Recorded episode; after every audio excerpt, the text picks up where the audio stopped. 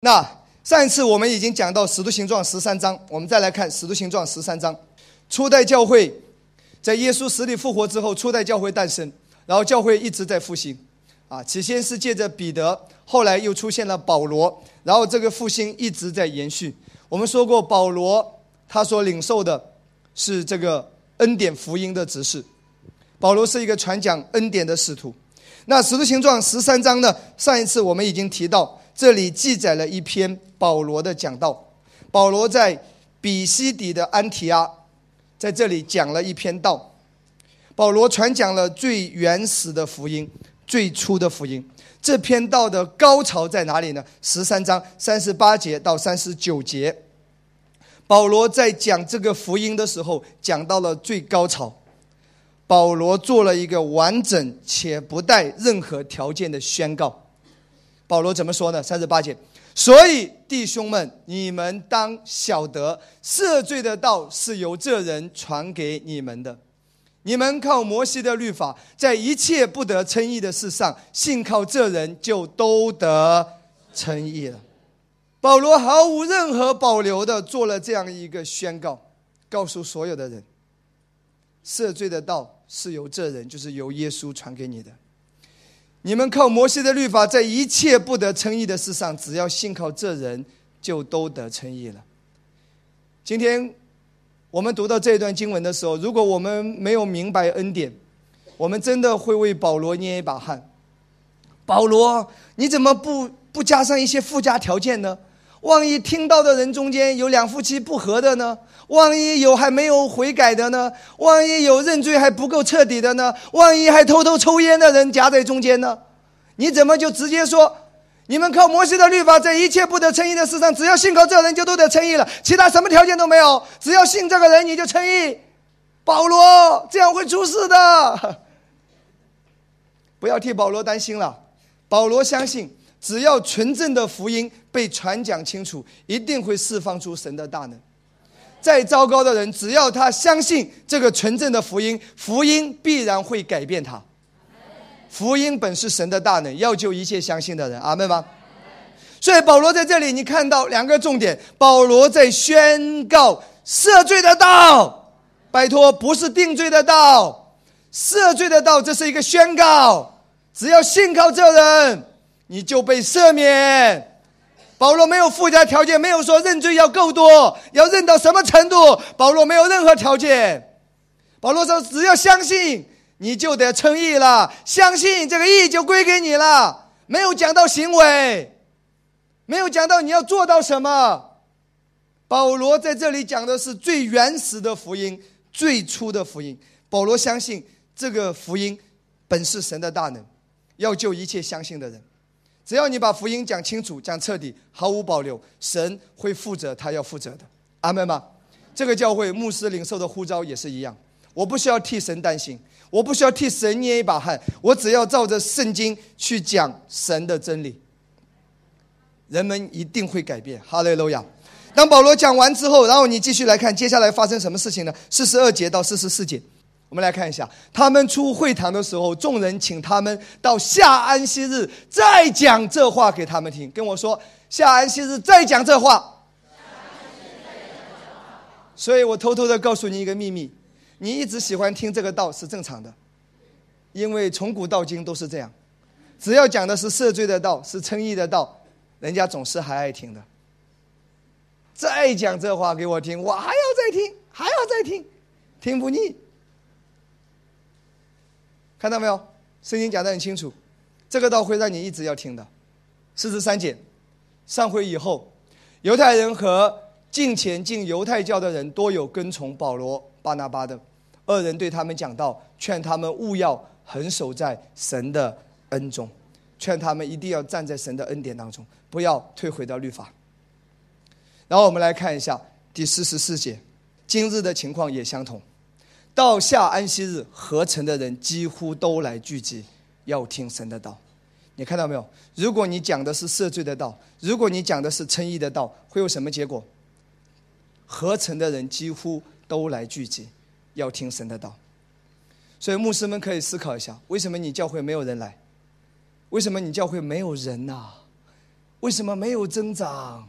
为什么人家不愿意来聚会？可是我看到圣经所说的，当保罗讲了这个道，合成的人几乎都来聚集，好不好？这是教会复兴的秘诀，这是人数增长的秘诀。听录音、看视频的人，请听好，我也在用，深有体会。哈利路亚，效果很好。再来看四十五节。但犹太人看见人这么多，就满心感谢耶稣，说：“哇，太好了！保罗讲的太对了，太棒了！我们需要这个，一起来赞美荣耀归给神吧，是不是这样说？”没有，你看到一个很有意思的现象，四十五节，历史一直在重演。撒旦在几千年前所做的事，跟今天所做的事是一样的。日光之下没有新鲜事。我们来看四十五节，犹太人看见人这样多，就满心嫉妒。应驳保罗所说的话，并且毁谤，应驳，要找一些反对的理由，那真的太容易了。亲爱的六姊妹，所以请听好，逼迫也开始出现了。所以当复兴出现的时候，逼迫也开始出现了。他们说保罗讲的是异端，看到没有？真有意思哈！我说这些人眼睛瞎的吗？看见那么多人来听到。那么多人被释放，怎么都看不见？不，有时候就是被蒙蔽的，明白吗？所以，当恩典的福音被恢复的时候，他不是发明一个新的东西，他是在恢复保罗所传讲的道，回到马丁路德改教之后所讲的因信诚意。所以你会看到，一点都不奇怪，他的机遇和挑战一定是并存的。好吗？如果你真正跟随圣灵，如果你真正知道神的心意是什么，你根本不会把反对不反对当一回事。你要走神要你走的路。这个很多年前，其实我我非常感谢神。我在讲恩典之前，我是灵恩体系的，所以当我讲恩典之后有反对，我一点都不奇怪。我没讲恩典之前，我就知道我讲了这个东西会不得了，我会很有名的，臭名远扬。我那个时候就知道了。但我一定会跟随圣灵，我知道这是来自神的，我一定会愿意的。我宁可轰轰烈烈的为主做工，我也不要窝窝囊囊的。大家都说我好，然后在沉默中死去，我不要这样子。哈利路亚。我宁可看到教会复兴被人骂，我也不希望说大家都说我好，结果教会没有人得释放，没有人得医治，没有美好的事情发生。我讨厌痛苦这种状态。所以你知道吗？其实过去很多年在这个方面，我我早就有这样的看见和明白。因为早期我是属于啊从传统到灵恩的，我就知道这个灵恩的复兴是来自神的，讲方言、圣灵充满、按手医病、属灵恩赐运行、医治释放。对吧？在森林中运行，这个是来自神的。但是我那个时候就已经看到，只要有恩高的牧师出现，总是被骂的。在这个世界上，你会发现一个很有意思的规律：那些被骂的、骂得很厉害的，都是很有影响力的牧师。教会都是几万人、几十万人，那些骂他的人，教会都只有几十个人。你会发现这种现象的。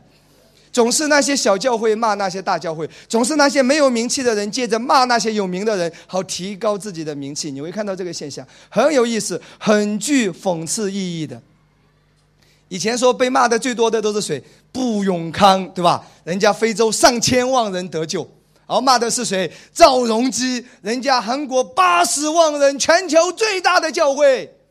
骂的都是谁？辛巴尼哇，人家非常有恩高。骂的是谁？甘坚信信心之父。骂的是谁？罗拔士那个意志很厉害。骂的是谁？鲍比琼斯先知之父。这些人都是被骂的很厉害的。你一打开各种灵恩派，各种什么东西都来了。你会发现无名小卒没人骂的，因为对神的国没有任没有任何的作用，没有没有起到任何大的贡献。亲爱的弟兄姊妹，所以我非常感谢神，这是我早就已经看到的。所以在我讲恩典之前，神就已经预备我的心。所以我根本不会看这些的，我要看这些，我都得抑郁症了。我知道我在做什么，我知道神要我做什么。哈利路亚，历史一定会平反的。今天记住这句话，哈利路亚。有一天，人家一定会羡慕你的。我再说一次，很多人有一天一定会眼睛看得见的。一定会的。哈利路亚，阿门吗？那我们来看一下，继续看下来，我们来看四十九节到五十二节。于是主的道传遍了那一代的人啊，但犹太人挑唆呃前进尊贵的富人和城中有名望的人，逼迫保罗、巴拿巴，将他们赶出境外。五十一节，二人对着众人跺下脚上的尘土，就往以哥念去了。你看保罗跟巴拿巴的心态很好的，你不接受是吧？那我已经做完谁要我做的，走了。然后四十二节，门徒满心喜乐，又被圣灵充满。哈雷路亚！当我每天讲完恩典的道之后，我常常都要，哈雷路亚，太开心了！哈雷路亚，又讲飞起来，哇！圣灵充满。然后到了十四章，我们来看十四章，就来看第一节到第三节啊。二人在以哥念同进犹太人的会堂，在那里讲，然后叫犹太人和希利尼人信的很多。第二节又来了，逼迫总是有，但那不顺从的犹太人松动外邦人，叫他们心里恼恨弟兄。第三节，二人在那里住了多日，依靠主放胆讲道，继续讲这个赦罪的道，继续讲这个称义的道。主借他们的手施行神迹奇事，证明他的恩道。恩道就是 grace 恩典的道。继续，好吗？到这里为止，我们简单做一个总结。下面我们来看第十五章。今天牧师的重点要讲第十五章，使的形状十五章。我们现在从第一节开始。那十三章、十四章。保罗跟巴拿巴走到哪里，复兴一直在进行着，恩典的道一直被传播，越来越多的人相信，神迹奇事一直在伴随，美好的事情一直在发生，影响力越来越大。然后到然后到了十五章的时候，这里发生了一件事情，这是我们今天要去来看这一段经文的，啊，在恩典之下，我们是需要学习这一段的。我们先从第一节开始啊，有几个人从犹太下来教训弟兄们说。你们若不按摩西的规条受割礼，就不能得救。这几个人来自于哪里？来自于雅各的教会，那耶路撒冷总部哈。雅各呢是谁呢？雅各是耶稣肉身的兄弟，也就是说，在玛利亚约瑟生了耶稣之后，又生了其他的兄弟姐妹。当然，耶稣是童贞女玛利亚怀孕生的，耶稣没有约瑟的 DNA，没有没有罪的基因，耶稣是完全来自于神啊。耶稣是没有罪的，也就是说，耶稣肉身的父母玛利亚和约瑟，还有其他的兄弟姐妹，其中一个是雅各。耶稣在世的时候，他没有相信；后来耶稣死了，耶稣的兄弟都信了主。所以雅各这个雅各是耶稣肉身的兄弟，后来就成了耶路撒冷教会的主任牧师，pastor，主任牧师，代表什么？权威啊，是权威。所以这几个人是从权威的教会来的。然后第二节。保罗、巴拿巴与他们大大的纷争辩论，千万不要以为真理一定会带来合一，不一定。有时候真理带来更大的辩论。不要以为啊，真理一定会合一，不一定。有时候吵得很厉害，恰恰就是因为真理来了。保罗和巴拿巴与他们大大的纷争辩论呐，哇！保罗在福音上绝不妥协，保罗绝不允许教会。这个真理的道，福音重新回到律法之下，保罗在这一点上不妥协。今天也有人告诉我说：“牧师讲恩典很好，但你有时候也讲讲律法。”我不会妥协的，我不会妥协。众门徒就定规，叫保罗、巴拿巴和本会中几个人为所辩论的上耶路撒冷去见使徒和长老。好，争议非常大，跟我说争议很大。跟你现在看到的其实是有点像的哈。今日世界各地也都有意见分歧的情况，这个争议是什么呢？就是你们是否还要遵行律法？我再说一次，当时的争议就是信徒到底是不是还要再遵守律法？今天的教会也是一样，今天的教会不是得救的问题，今天的教会是得救之后还要不要守律法？哎，今天还在吵哎，当时就在吵，就为了这个问题在吵，到底要不要守律法？所以有人也常常会说：“牧师，你讲的恩典很对，恩典是对的，但你也要讲律法，也要讲真理。他把律法跟真理等同了。其实真理代表着耶稣带来恩典福音的真理。阿门吗？所以今天的教会的问题，同样也不是关于得救的问题。信耶稣得救，大家普遍都 OK，对不对？而是得救之后是否还要再遵行律法？但今天我要告诉你啊，当时使徒在这一章里面所出现的争论问题，已经一劳永逸的被解决了。今天你看这一章圣经，最后你会发现结论的这个问题其实已经被解决了。今天我们教会新约的教会，只要站在这个根基上看这个问题就可以了。可是很多人不明白，还在争论。当时的争论，你还在，你也在争论。那个争论已经过去了。阿门吗？留给后人的已经有了结论了。阿门。我们等一下看下来你会明白的哈。我们继续看下来第五节。我有几个信徒是，所以这些人都是得救的人啊，因为是信徒嘛，是法利赛教门的人，律法主义者啊，起来说必须给外邦人行割礼，吩咐他们遵守摩西的律法。这里好像提到的是割礼的问题，其实不只是割礼的问题。这里的重点其实表达的是说，割礼是开启遵守一切律法的一道门，不是只提到割礼，同时也提到遵守所有的摩西。律法，明白吗？喏，吩咐他们遵守摩西的律法。第六节，使徒和长老聚会商议这事，继续辩论已经多了。当这个辩论在吵得很厉害的时候，彼得就站起来了。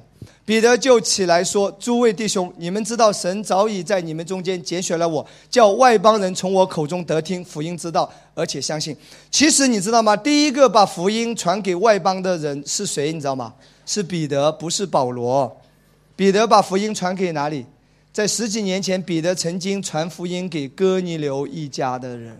再来看第七节，这里讲到彼得其实把福音传给外邦人，是传给。”哥尼流家中的人，这是彼得第一次把福音讲给外邦人，记得吗？彼得在哥尼流的家中讲了一篇道，大概这篇道其实只有一分钟。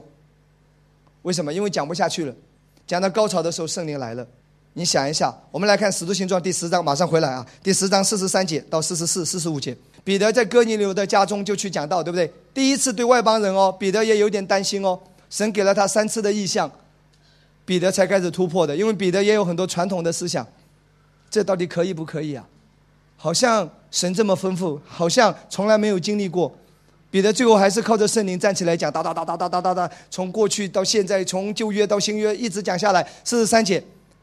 彼得说：“众先知也为他做见证，说凡信他的人，必因他的名得蒙赦罪。”彼得讲福音也讲到赦罪上。记住哦，彼得跟保罗一样，在这里做了一个没有任何条件的完整的一个宣告：凡信他的，没有说认罪够多的，没有说认到什么程度的才能得蒙赦罪，只有一个条件：凡信他的，必因他的名得蒙赦罪。当彼得讲完这句话之后，没有办法讲下去了。为什么？圣灵来了。四十四节，彼得还说这话的时候，圣灵降在一切听到的人身上。由此可以看到，圣灵喜欢牧师讲什么道？讲赦罪的道。哇，圣灵喜欢讲这个。圣灵是荣耀耶稣的，罪的赦免是荣耀神的儿子耶稣所做出的牺牲。圣灵夸夸夸夸降临，然后发生什么事？四十五节，那些奉哥林和彼得同来的信徒见圣灵的恩赐也交在外邦人身上，就都稀奇。四十六节继续看下来，那些人就被圣灵充满，讲方言。那些人就受圣灵的喜。说方言，所以在十几年前，彼得曾经经历过这一幕。所以今天吵得最厉害的时候，彼得又站起来讲了。下面我们来看《使徒行状》十五章第七节、第八节、第九节。我们来看，彼得说：“你们知道，神早已在你们中间拣选了我，叫外邦人从我口中得听福音之道，而且相信。”指的就是在哥尼流家中所发生的那一幕。当彼得讲到赦罪的时候，圣灵咵就充满了。然后第八节说：“知道人心的神也为他们做了见证，赐圣灵给他们，正如给我们一样。”第九节又借着信洁净了他们的心，并不分他们我们。注意来看这里，彼得说什么？又借着信洁净他们的心。今天新约的基督徒，我们的心怎么被洁净？借着信，你相信耶稣为你成就的一切，你就被他的宝血已经洁净了。今天请听好。如果你去问一般的传统信徒，如果你问他这个问题啊，你问他说：“我们怎么样才能够得到洁净？”标准答案是借着不断认罪，错，借着相信，借着信。我说过，你靠着认罪，你能认得完？我不知道，反正那么多年来大家都这么做，这就是传统。传统是一个习惯，一直在坚持，不知道对跟错。真理是圣经原来怎么讲？传统有一些是好的优良传统，比如说吃饭之前祷告，不管你原来教会去不去，你从小妈妈已经教你了，吃饭之前要祷告，你在坚持，这个你在坚持真理，这是好的。但是你被洁净是借着信，你不可能借着认罪的程度的，OK 吗？阿门吗？借着相信，你得到洁净了。第十节继续。好，彼得继续说：“现在为什么试探神要把我们祖宗和我们所不能负的恶放在门徒的景象上呢？”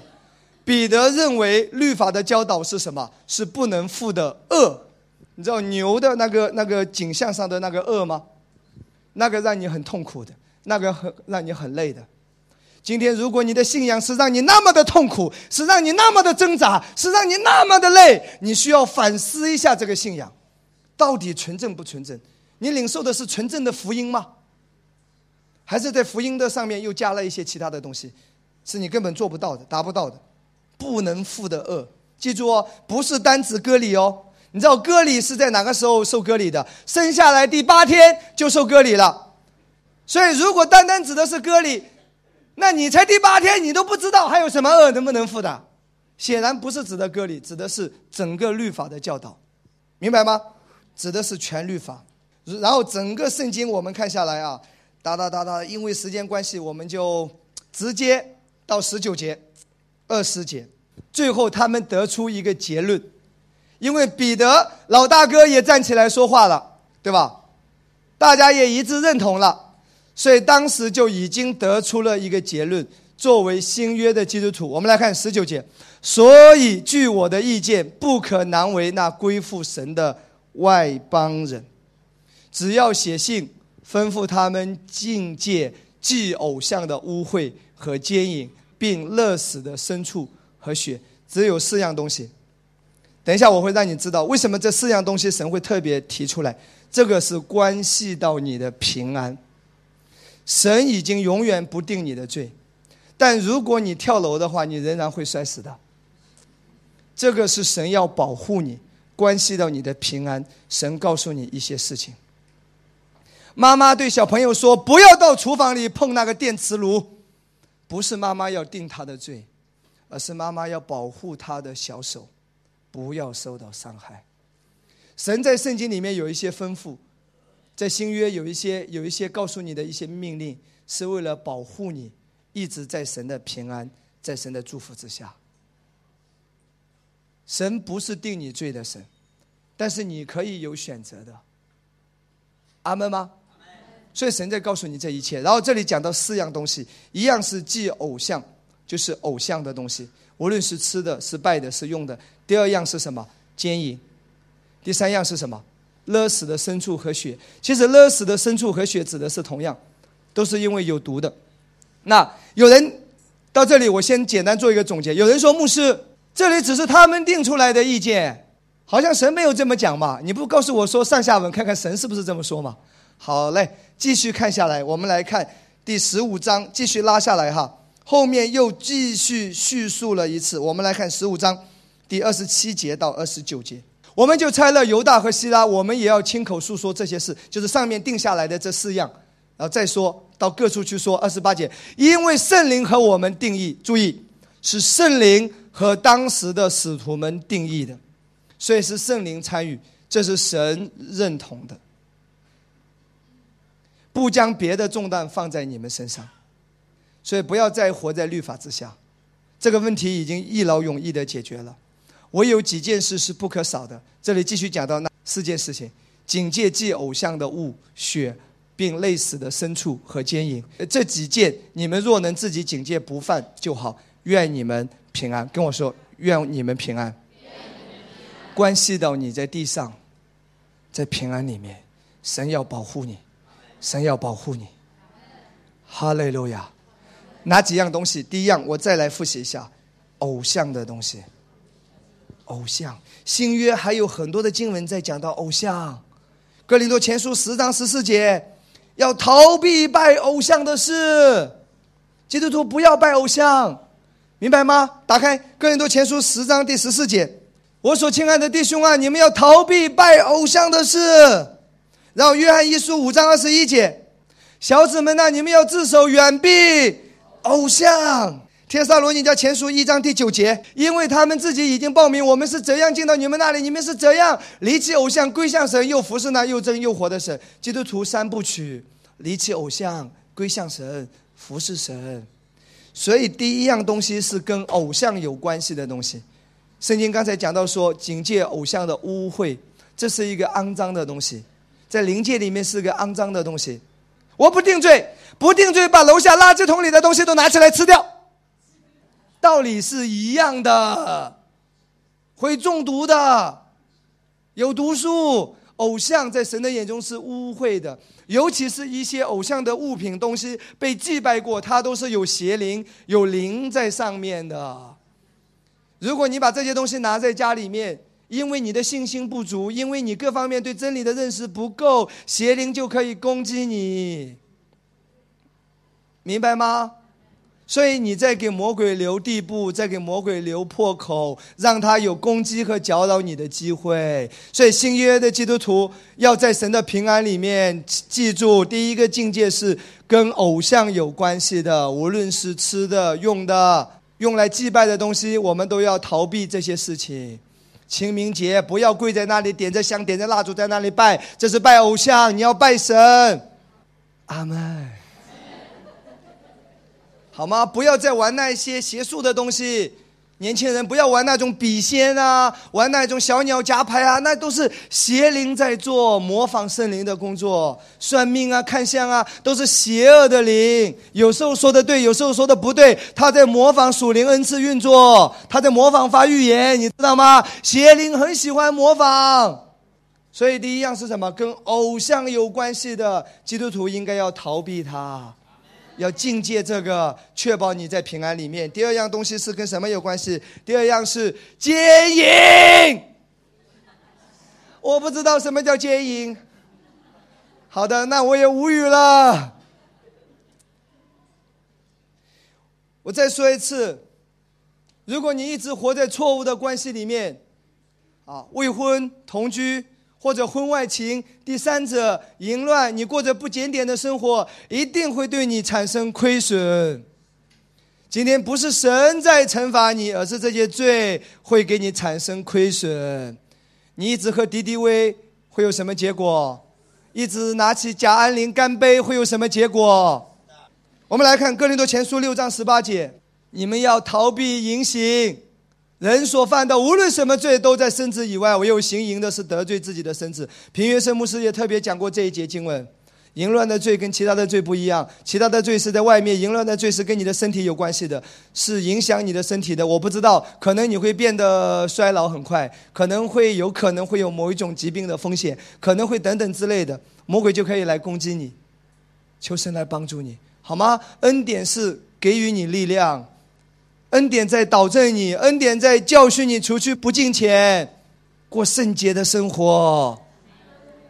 阿门。牧师，你要这么讲，我就放心了。这个本来就是真理啊！我有说过可以犯罪吗？哈利路亚！天撒罗尼迦前书第四章三到第五节，这些都是新约的教导。亲爱的弟兄姊妹，这个已经不是旧约的律法了，是新约的教导。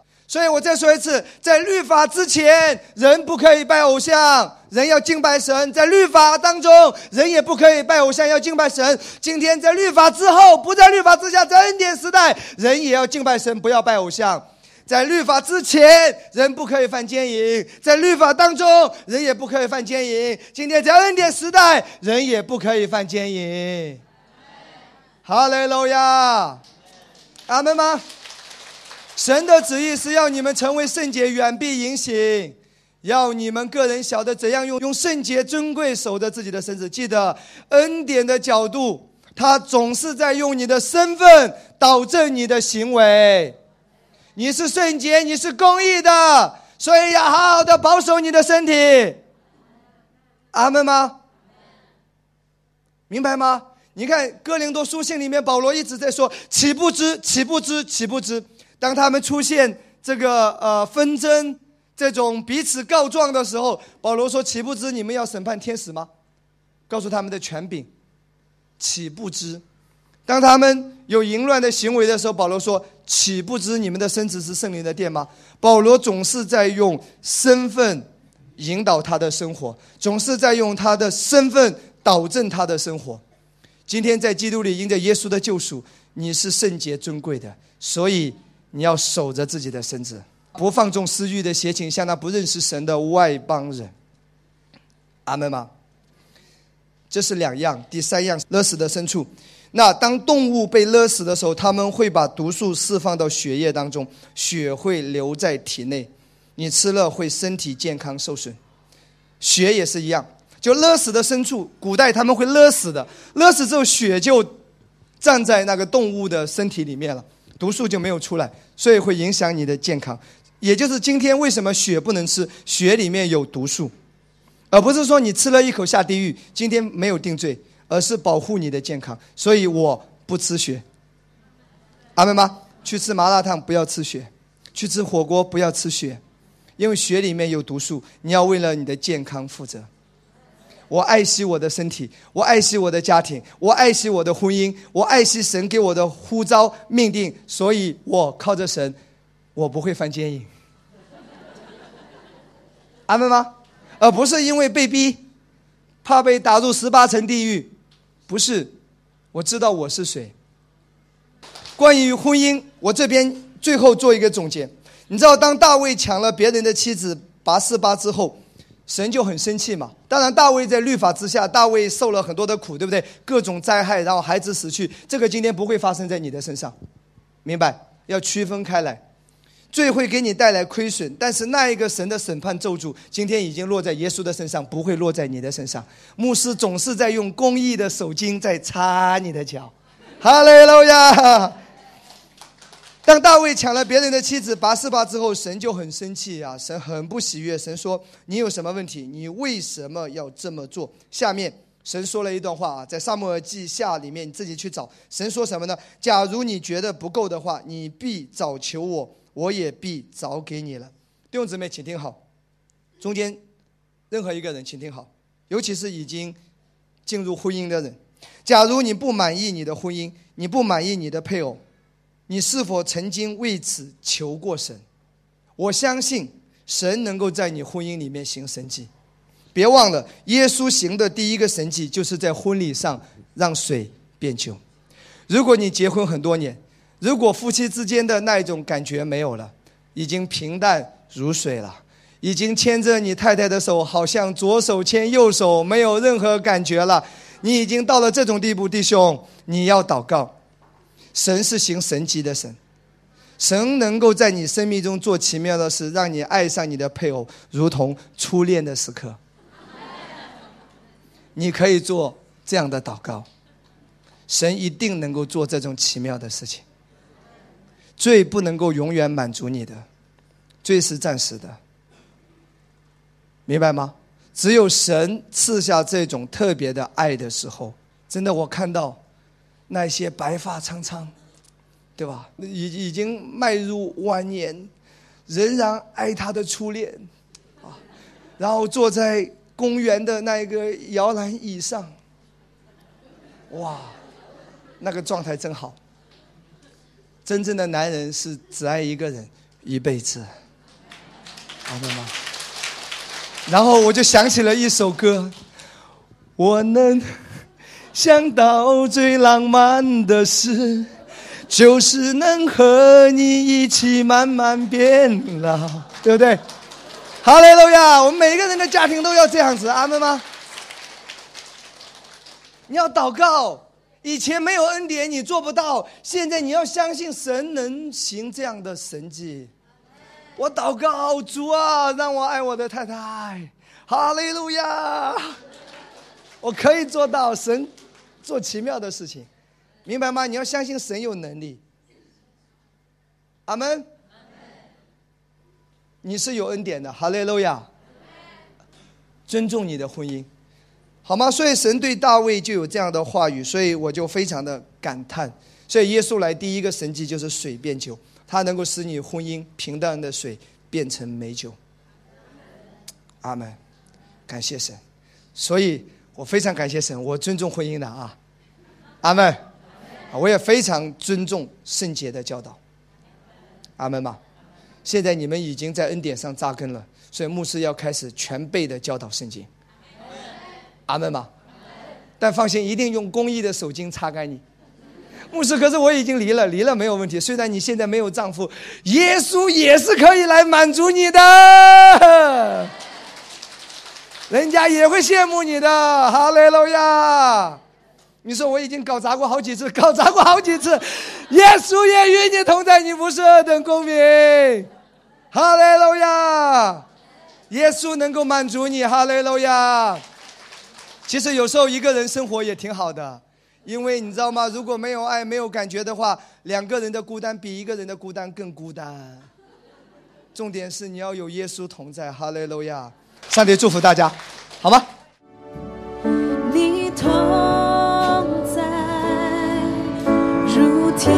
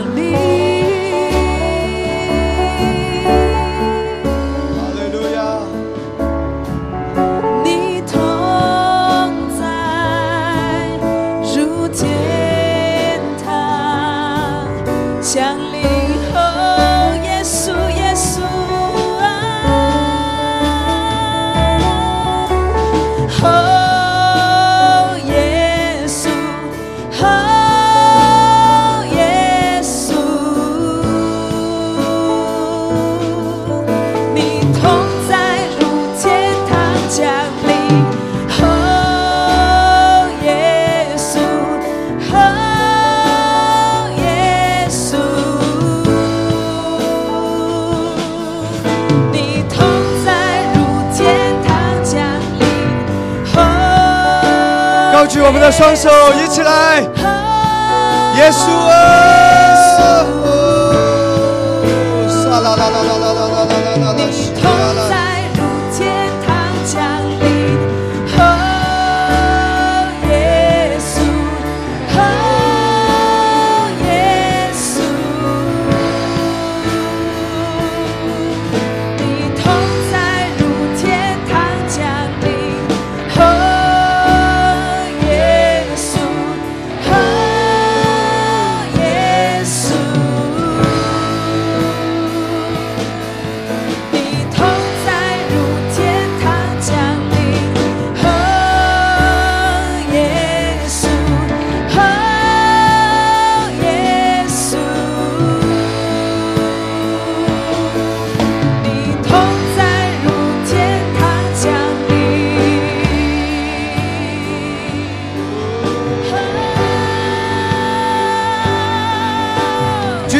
一起来敬拜他，哦！圣灵的恩膏下来，圣灵的能力下来，圣灵的充满触摸下来，哦！哈利路亚！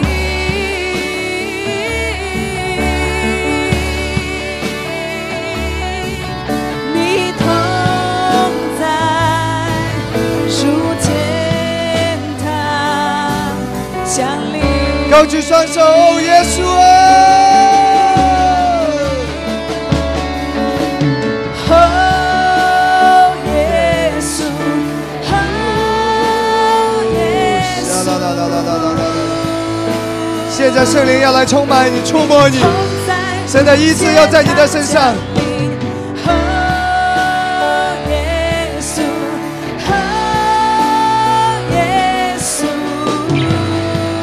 你同在如天堂。同在如天堂降临，你同在如天堂降临，你同在如天高举双手，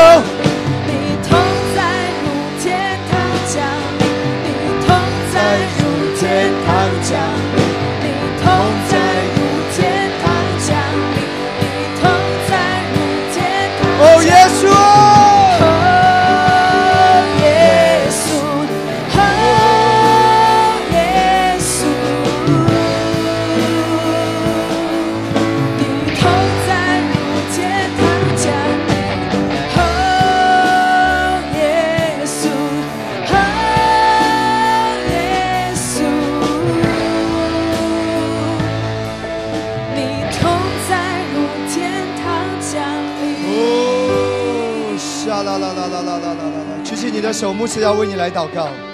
现在我奉耶稣基督的名，你生命中所有的瑕疵现在都要断开。奉耶稣基督的名，所有被仇敌所偷去的，神爱要加倍的偿还在每个人的生命当中。哈利路亚，哈利路亚！弟兄姊妹，我里面有一个感动，我们中间有一些人，是不是在最近听到了一些话语，听到了一些信息，可能是有关于死亡的信息，有关于一些让你产生很惧怕的信息。不管这个资讯是来自于你生活中从谁那边听过来的，也许是别人的无意的言论，可是你产生了很大的担忧，你产生了很大的恐惧，无论是针对你的健康、家人的健康，无论是针对你的经济生意，针对你生活的方方面面，或者说针对你的孩子，你听到了一些资讯，让你产生很大的恐惧、很大的恐慌和忧虑。你担心那个不好的事情会发生，你担心会像某一些人一样。我们中间有这样的人吗？圣灵告诉我，我们中间有有有一些人在这种情况当中，就在现在，就在现在，你要得到释放，你要得到释放，就在现在，你要领受神的平安已经下来了，神的平安已经下来了，神的平安已经下来了。奉主耶稣基督的名，你所惧怕、所担忧的那个事不会发生。神的平安已经下来了，平安已经下来了。哦，拉嘎巴拉沙啦啦啦啦啦啦啦啦啦啦，诶，拉嘎巴拉沙啦啦啦啦啦，就在现在，就在现在，那个平安已经下来了，就在平现在，那个平安已经下来了。哦，的平安，更深的那个平安，那个平安临到你。不要怕，神与你同在。哦，拉嘎巴拉沙啦啦啦啦啦啦啦啦啦，诶，拉嘎巴拉西里啊啦啦啦啦啦啦啦啦。如果有人现在腰痛的，把你的手按在你腰的部位。圣灵的医治这一波下来，要医治中间很多腰有问题的人。奉耶稣的名，就在现在，奉耶稣的名，命令腰的疼痛疾病现在离开。无论是腰椎盘突出，无论是任何的劳损，现在奉主耶稣的名得到恢复。因耶稣说的边上，他已经得到医治，得到医治，得到医治。哈利路亚！举起手来，牧师要为你来祷告。奉耶稣的名，在未来的几周，神要赐下平安在你的家庭，神要赐下平安在你的儿女，在你的亲人身上。神与你同在，神与你同在。哈利路亚！神也与这个教会同在，与每一个会友同在。与每个组长、与每个同工同同在，也为每一个出去学习的同工同在。哦，拉嘎巴拉沙啦啦啦啦啦啦，嘿，拉嘎巴巴巴巴巴巴巴巴，天使在帮助你，天使在帮助你。哈利路亚！就在现在，神说天使在帮助你，在那些事情上，天使在帮助你，天使在帮助你 kdr 啦啦嘎巴巴巴巴。我看到天使在帮助你天使在帮助你哈嘞！哦那嘎巴拉西里啊啦啦啦啦啦啦啦啦啦啦啦嘿那嘎巴巴巴巴巴巴巴巴哦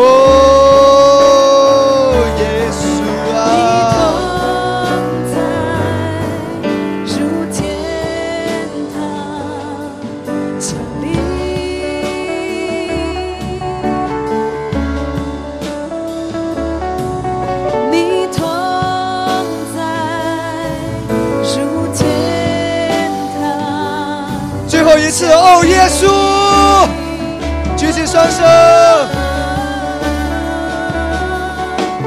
啊啊耶稣啊耶稣。在你生命中掌权做王。